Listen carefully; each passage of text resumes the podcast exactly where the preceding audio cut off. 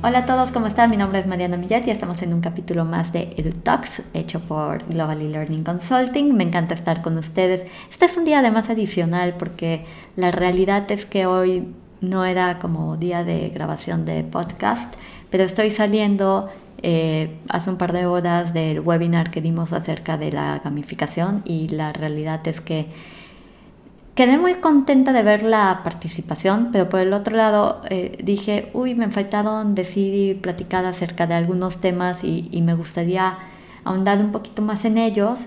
Eh, quiero hablar en este podcast cómo ir aterrizando. Ya hablábamos de que gamificar no es jugar, que es llevar elementos del juego, llevarlos este, a contextos de no juego, como puede ser la educación ¿no? Y entonces quiero hablarles del modelo 6D que diseñó Dan Hunter y Kevin Werbach, que nos van llevando de la mano para, para ir gamificando el entorno. Lo primero que tenemos que pensar es cuál es eh, nuestro objetivo, qué es lo que queremos hacer. Objetivo 1, quiero, por ejemplo, evitar la deserción estudiantil o, quiero que los estudiantes participen más o quiero, ¿qué es lo que quiero? ¿No? Entonces, ¿cuál es mi objetivo? Luego, ¿cuáles son las conductas claves? Ok, mi objetivo es, eh, vamos a suponer, generar mayor interacción entre los participantes, eso es lo que yo quiero lograr, ¿no? Entonces, ¿cuáles son las conductas claves?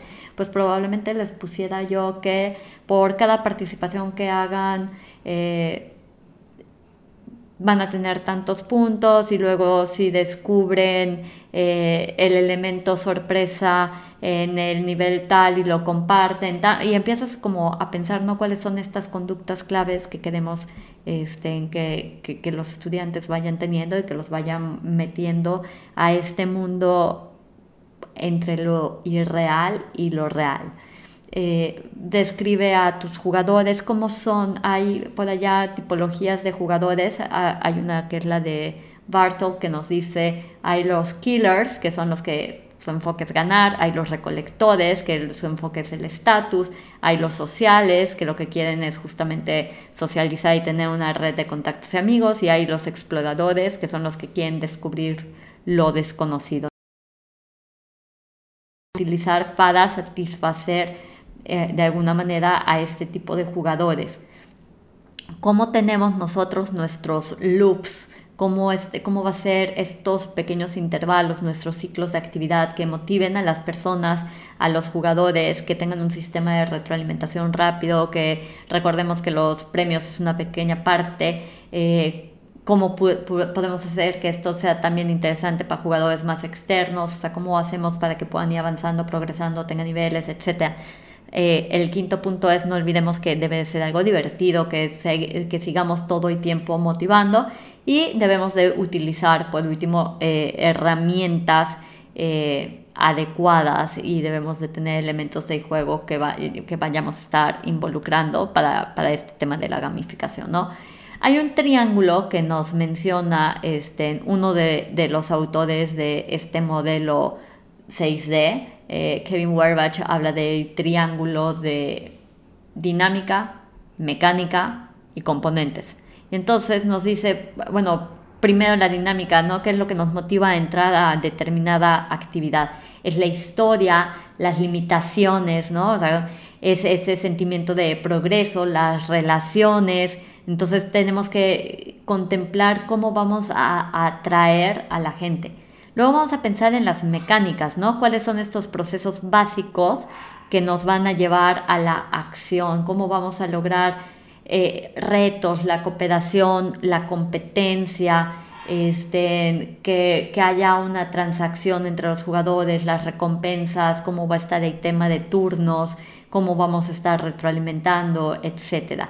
Y finalmente nos habla ya de los componentes, que es un poco como se van aterrizando las mecánicas, ¿no? Y entonces hablamos de avatares, de medallas, de desbloqueo de contenido, de combate, regalos, niveles, puntos, misiones, eh, leaderboards, eh, la parte social, los equipos, etcétera, ¿no? Son muchos elementos los que tenemos que ir pensando este, y, e ir aterrizando de cómo vamos a a convertir en algo entretenido, algo que quizá no lo sea tanto, ¿no? O sea, ¿cómo podemos hacer para que cuando, no, imagínense un salón de clase que fuera como los juegos son para los niños, cuando está, estoy jugando con mis sobrinos y se voltean y te dicen, una mano más, por favor, ¿no? O cinco minutitos más. ¿Y cómo hacemos para que el aprendizaje sea así, ¿no? Que nos digan los alumnos, pero cinco minutitos más, profe, ¿no? Y en lugar de que nos digan, pero podemos salir diez minutos antes, ¿no? O sea, ¿cómo cambiamos ese concepto? ¿Cómo, o sea, qué increíble, a mí me encantaría ver, este, y si alguien nos comenta alguna historia, estaría padrísimo que nos compartan en las redes sociales, este, ya sea en LinkedIn o que nos lo compartan este, en Facebook las redes sociales están eh, en el podcast publicado, donde nos puedan compartir. Sería genial ver a alguien que nos comparta cuando algún estudiante les haya dicho, denos cinco minutitos más de clase, ¿no? Y que los haya entretenido tanto que quieran quedarse y que quieran permanecer allá. Ojalá lográramos que cada clase fuera así, que cada clase sintieran que no, no importa fallar, que están progresando, eh, que, que, son, que forman parte de algo más grande, de una historia más grande. Este, y en la medida que vayamos logrando eso, pues seguramente el sistema de educación lo iremos mejorando mucho, ¿no? Porque la gente que esté interesada en continuar aprendiendo este, y que disfrute eso, pues estaría genial.